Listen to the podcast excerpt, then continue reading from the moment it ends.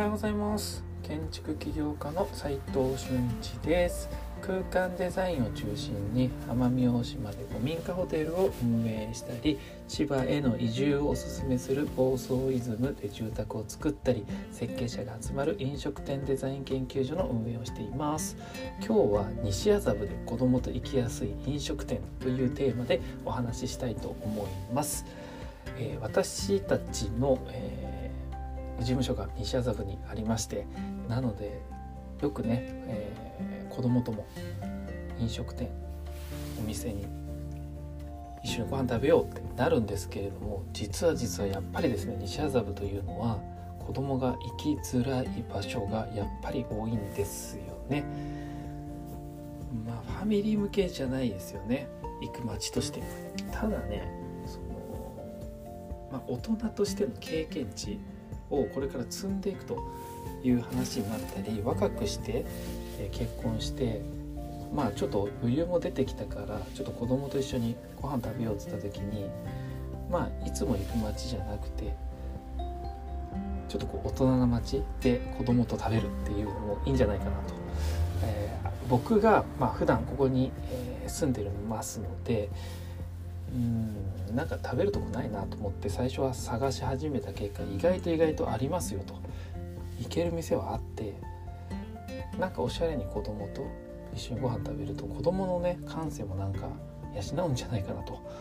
勝手に思いまして、え、今日そんな飲食店をご紹介できたらなと思っております、まあ、結論からは言いますとファミリーが行きやすい店がもちろんあるということで西麻布というちょっと行くにはねハードルが高くて、えー、そういった街でも気軽に行ける、えー、きっかけとなるんじゃないかなと飲食店を紹介しつつ実はねこういい街なのを知ってもらいたいなっていうのが今日の結論というか言いたいこと僕が言いたいことですね。まあでもね六本木が近くにあるというかもう隣町なんですけれどもそこがね、えー、そこは結構ワイワイしてるんですよ。で若い方もいらっしゃいますし行きやすいお店もまあ少なからしあると行きやすいかどうか分かりませんがただね人の少なく静かな街っていうのはね僕大好きで、まあ、好きな方いらっしゃると思うのでそういう人が行く街が西麻布要は新宿より代々木だよねっていうような感じですかね。うん、で個人店にこだわりある料理を出す店がやっぱり多くてそれの反面子供を断られることも多いということなんですよね。ただ西麻布がね高級店しかないと思って避けてる人は一度体験する価値ありです子供がね OK な店なら緊張せず気軽に入れる店なので初めてね西麻布に行く時には今回ご紹介するのがおすすめかなと思います。飲食店をねこう通して西麻布の街を体験して料理の味はもちろん、えー、空間や人の雰囲気を感じ取って経験値がまず増えるっていうのがいいと思うんですよ。あと行きづらい街とか行きにくい店とかそういったものを経験してやっぱり人としてね、えー、いろんな対応ができるようにもっと落ち着いて、えー、振る舞えるようなそんな大人になるきっかけ、えー、懐の深い大人になるきっかけ、えー、になったんじゃないかなと僕もここ来て最初ドキドキしたんで、えー、こんな店入れるのかなって思ったりしてまあ避けてたんですけどもまあやっぱり住むとねそう見えてこなくてあまあ普段通りの店ここ使おうとかってなってくるんで、えー、最初はやっぱり緊張するけどまあ言ってしまえば普通の街と一緒なんであくまで。一緒です。なので、え、最初のハードルを超えるためにまず子供もいる。気軽な飲食店に行くというのが一番いいと思います。で早速こう代表的なお店をご紹介したいんですけれども、ま、ざっと言うと4店舗あります、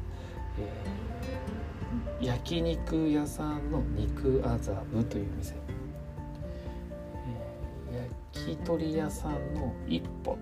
西麻布店っていうお店。おでん屋さんの昆布屋。あと居酒屋さんの山田五郎亭のご寮さん。ごりょんさんか。この4店舗なかなか美味しくていいですよ。めっちゃおすすめですよ。簡単にね店舗ずつご紹介したいなと思うんですけれどもまずね焼肉屋さんの肉麻布っていうのは他のね店舗、えー、六本木店もありますし確か、えー、自由が丘違うか？なんか東横線沿いにも何軒かあってここのお店の特徴っていうのは焼肉を焼いていただけて一枚一枚違うタレをつけて食べていくっていう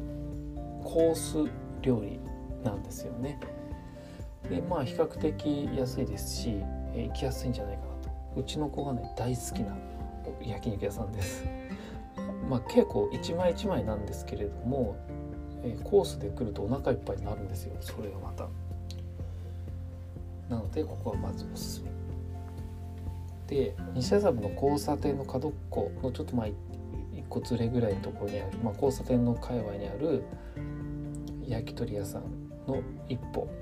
西麻布は地下にあって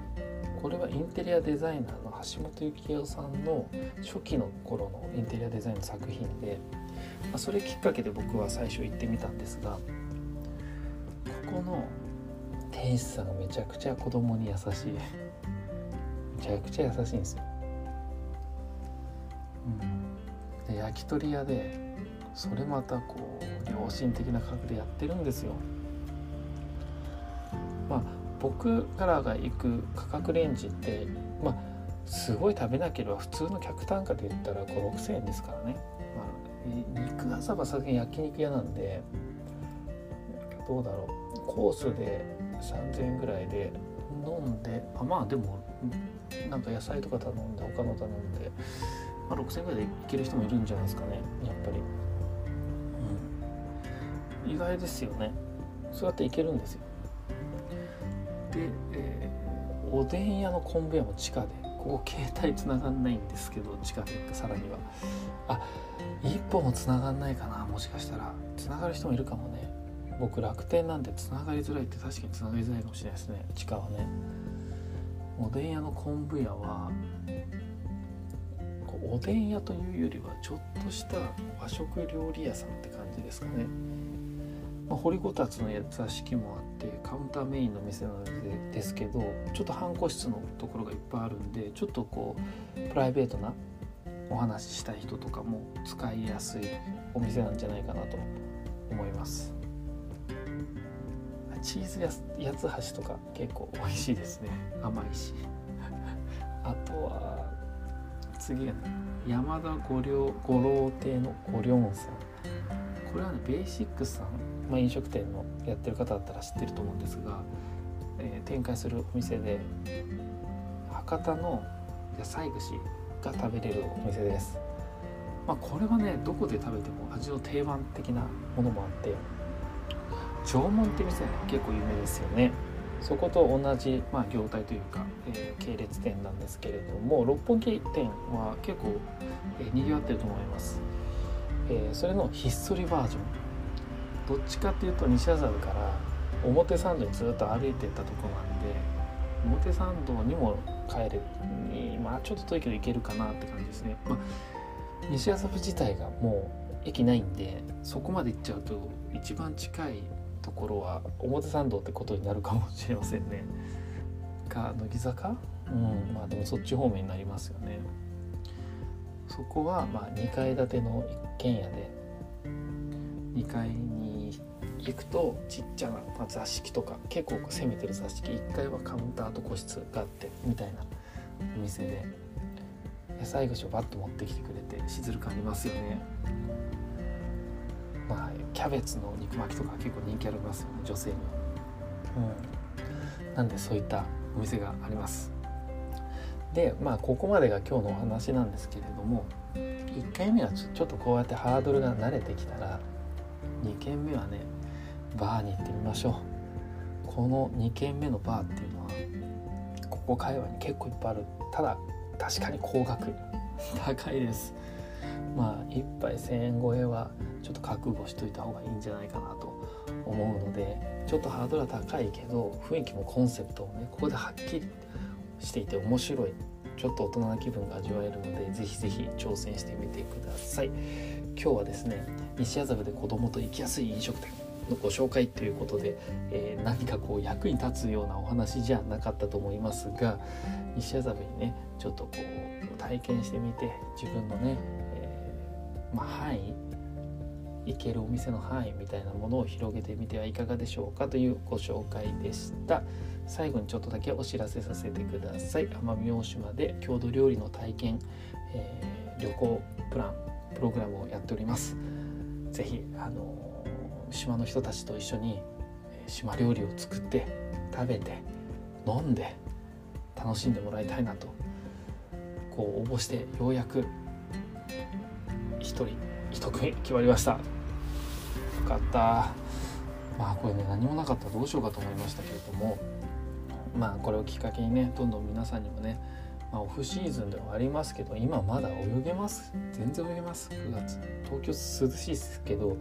奄美変わんないっす。夏と一緒です。なので泳げる。10月まで泳げるんで、えー、ぜひぜひ泳ぎたい方は10月まで、えー、桜とかホエローチングクジラ見たい方は2月とか1月12月以降がいいと思いますのでぜひ遊びに来てみてください実務で学べるインテリアデザイン大学隠れ家では、え、最前線で働く建築家インテリアデザイナー、まあ、オーナーさん施工会社さんとの LINE グループを見て学ぼうという企画でございます。えー、ぜひ興味がある方は公式 LINE 隠れ家の公式 LINE に、えー、ご一報いただけたらなと思います。あとまあオープンチャット一度入ってみてもらえるとその何て言うんですかねまずはえー、僕と簡単な会話をしてなんか知らないわからないことがあったらご質問していただければお答えしますので、えまあ、社会人の方学生の方まだまだこうインテリアデザイナー駆け出しだよねっていう方ぜひぜひ、コミュニティに参加してみてください。まあ、あと仕事がね、えー、なんか外注さんとか、まあ、正社員もいつも募集しております。あとはインターン生も募集しておりますので、ハーミットクラブの各種ブランドお仕事に興味がある方は是非ご応募ください。それでは今日しかない大切な時間を全力で楽しみましょう。建築起業家の斉藤俊一でした。ではまた。